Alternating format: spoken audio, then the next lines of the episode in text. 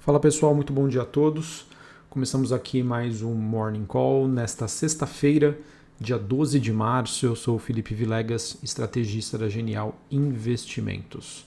Bom pessoal, a gente começa a sexta-feira com uma rodada de realização de lucros para boa parte aí dos ativos de risco. Então a gente pode colocar aí é, a movimentação das, bol das principais bolsas e também das commodities, tá? que estão em baixa nesta sexta-feira, um dia em que temos aí pouquíssimas novidades, tanto do cenário internacional quanto também do cenário local.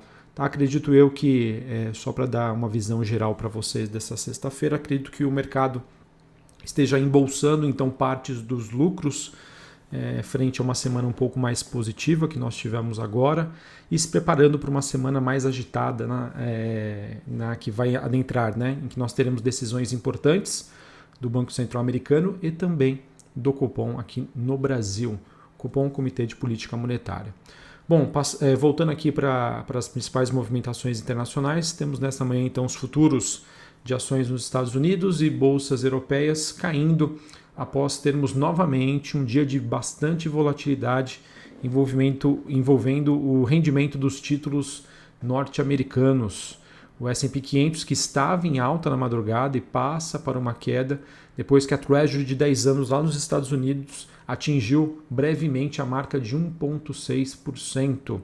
E as ações europeias já abrem baixa com ativos de tecnologia entre eh, os principais destaques de queda. Eu acho que depois de um alívio que nós tivemos nos últimos dias, é, agora a gente volta ali para aquela, aquela narrativa, né, do, com o mercado especulando novamente uma, uma mudança das políticas monetárias é, nos Estados Unidos e na Europa, com queda né, das ações também de tecnologia, também chamadas de asset long durations. Bom, então com, também com essa alta das treasuries, natural que a gente observe hoje um, um avanço aí do DXY, o dólar index, após três dias consecutivos de queda. Bom, pessoal, então para resumir, eu acho que os mercados hoje eles estão sendo bastante afetados né, pela ausência de notícias e também por, por esse movimento aí de alta das treasuries nos Estados Unidos. E esse movimento acontece, pessoal, foi até o que eu acabei indagando e ficando um pouquinho, digamos assim, encucado em relação ao que nós tivemos ontem. Tá? O que nós tivemos ontem foi o seguinte: nós tivemos o pacote do Biden, é, Joe Biden sendo aprovado lá nos Estados Unidos, 1,9 trilhões de dólares que serão destinados aí para a economia americana, aumentando a liquidez e muito provavelmente aumentando as pressões inflacionárias.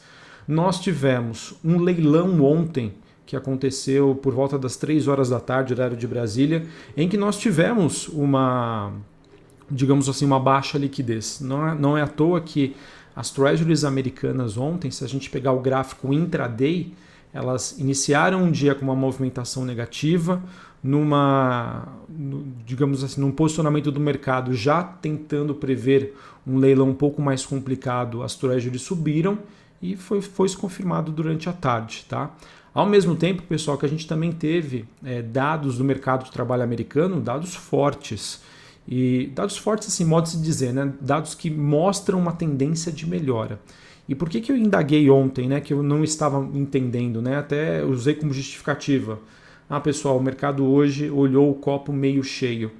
Porque tudo aquilo que o mercado estava questionando, né, de que ah, o Fed ele está se balizando em uma inflação ainda controlada e um mercado de trabalho fraco. E foi justamente ao contrário que nós tivemos ontem nós tivemos né, a aprovação de mais injeção de liquidez no sistema e o mercado de trabalho americano que mostra sinais de recuperação. Tá? Enfim, né, quem, eu até disse, né, quem sou eu para justificar ou querer achar o que é certo e o que é errado, mas eu achei bastante estranho ontem, né, uma forte alta das bolsas, é, a Nasdaq subindo forte, é, enfim, hoje a gente já acaba tendo essa resposta, tá? com o mercado de Treasury nos Estados Unidos bem mais volátil, é, voltando então a preocupar os investidores, ao mesmo tempo que nós temos aí a chegada do final de semana, uma realização de lucros e o mercado, talvez, acredito eu, se preparando para a semana que vem, que teremos decisões importantes do principal banco central global. Uh, ainda para falar sobre os desempenhos hoje, pessoal, o petróleo, né? A gente tem um movimento de queda das commodities, ele que cai para menos de 66 dólares o barril depois do fortalecimento do dólar. Cobre e níquel também recuam na bolsa de Londres. Acredito eu, não tenho dados do minério de ferro, mas acredito que a gente possa ter observado também um movimento de baixa. A única informação aqui que eu tenho que poderia corroborar para esse movimento de queda foram os estoques de minério de ferro na China, nos principais portos, que subiram 0,7% nesta semana que se encerrou agora no dia 12 lá para os mercados asiáticos. Uh, bom, pessoal, uh, em termos de agenda do dia, nós temos nos Estados Unidos, às 10h30 da manhã, é, preços ao produtor e ao meio-dia, sentimento da Universidade de Michigan. Aqui no Brasil, às 9 horas da manhã, nós temos dados sobre vendas no varejo. Eu acho que vai ser um dado importante para quem sabe a gente consiga tirar uma certa pressão do setor de varejo, que vem incomodando bastante o mercado, é, no sentido de que, por conta né, dos atrasos da, da vacinação, os estresses políticos recentes, isso acabou de alguma maneira afetando as expectativas de crescimento econômico. Bom, pessoal, também queria trazer aqui para vocês é, o Banco Central ontem que novamente fez uma rodada de anúncios aí de atuação para essa sexta-feira. Às nove e meia da manhã, então, nós teremos uma oferta de até 15 mil contratos, 750 milhões de dólares. Ah, às 11h30 nós teremos um novo leilão né, de contratos de swap, dessa vez de 680,5 milhões de dólares para rolagem. O primeiro que eu disse é de injeção de recursos no sistema. E ao meio-dia nós temos 4 bilhões de reais em operações compromissadas uh, com vencimento para três meses.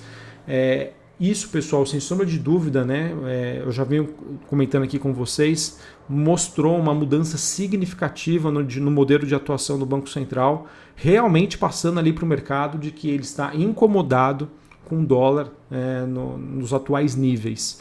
É, então aí que podem surgir né, as questões sobre o que estaria motivando aí o Banco Central a atuar é, frente a, a, digamos assim, a janela de calendário em que nós teremos na semana que vem uma decisão do Copom.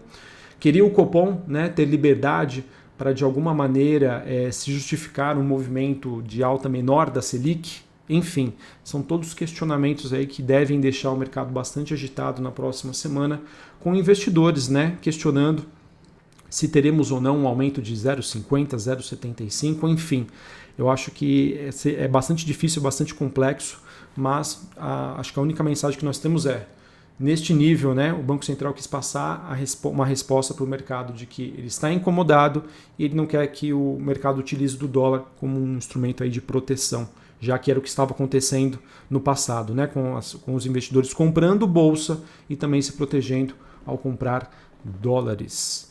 É, mesmo com essa atuação, pessoal, hoje, se a gente olhar a curva de juros, ela projeta uma alta de 61,14 pontos na Selic. Ou seja, temos mais de 50% de chance aí de, de que é, de precificação do mercado de que a alta da Selic poderia ser de 0,75 pontos percentuais.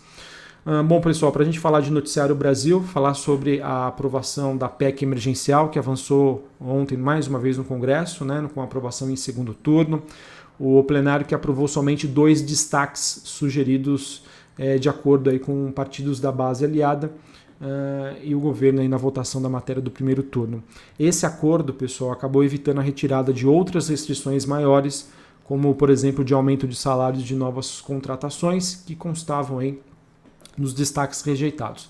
Enfim, pessoal, eu acho que caminhamos aí de acordo com o que já era esperado pelo mercado é uma sinalização bastante positiva e que, sem sombra de dúvida, abre espaço aí para que o mercado melhore as suas expectativas na, no avanço da agenda de reformas.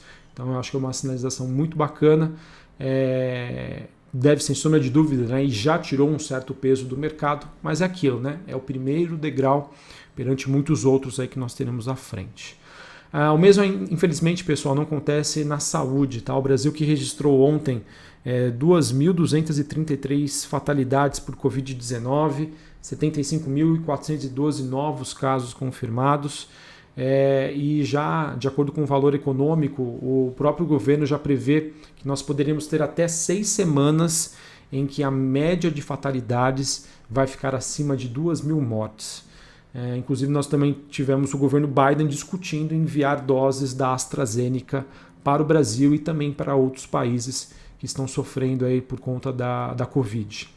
Uma notícia ontem, pessoal, que impactou brevemente o mercado e de alguma maneira acredito que isso aí também possa fazer preço mais cedo ou mais tarde, é que a equipe econômica já não descarta, né, de acordo com, com jornais, uma nova rodada de auxílio emergencial que dure mais do que já está sendo previsto agora, né? Se não me engano, para quatro meses. E isso vai depender muito da evolução da pandemia da Covid-19. Tá? Esse foi um cenário já abordado em reuniões dos últimos dias da equipe econômica. Isso aí ontem tirou um pouquinho da alta da bolsa e também da queda do dólar, tá? mas o mercado acabou ignorando, talvez pelo clima mais amigável que nós tínhamos observado lá, observamos lá fora. E agora, para essa sexta-feira, o que, que vai pesar? Isso aí realmente vai ser uma questão a ser abordada. Enfim, ficam aqueles questionamentos aí dos investidores. Para finalizarmos, pessoal, passar aqui para você os destaques corporativos. Digamos aí que temos é, temporada de balanços de, de empresas de menor representatividade na Bolsa. Ah, e também temos poucas notícias que, em que eu acredito aí que a gente possa ter uma, uma, uma repercussão nesta sexta-feira. Acho que a principal delas é uma matéria do broadcast do Valor que mostram que é, Roberto Castelo Branco deve concorrer a uma vaga no Conselho de Administração da Vale eu acredito que essa notícia possa ser bem recebida pelo mercado em relação às ações da Vale.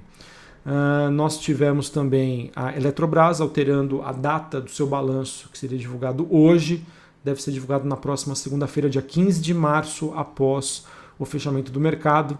Esse adiamento ele, ele ocorre em razão de um processo de conclusão e revisão das demonstrações financeiras que acabaram não sendo finalizados.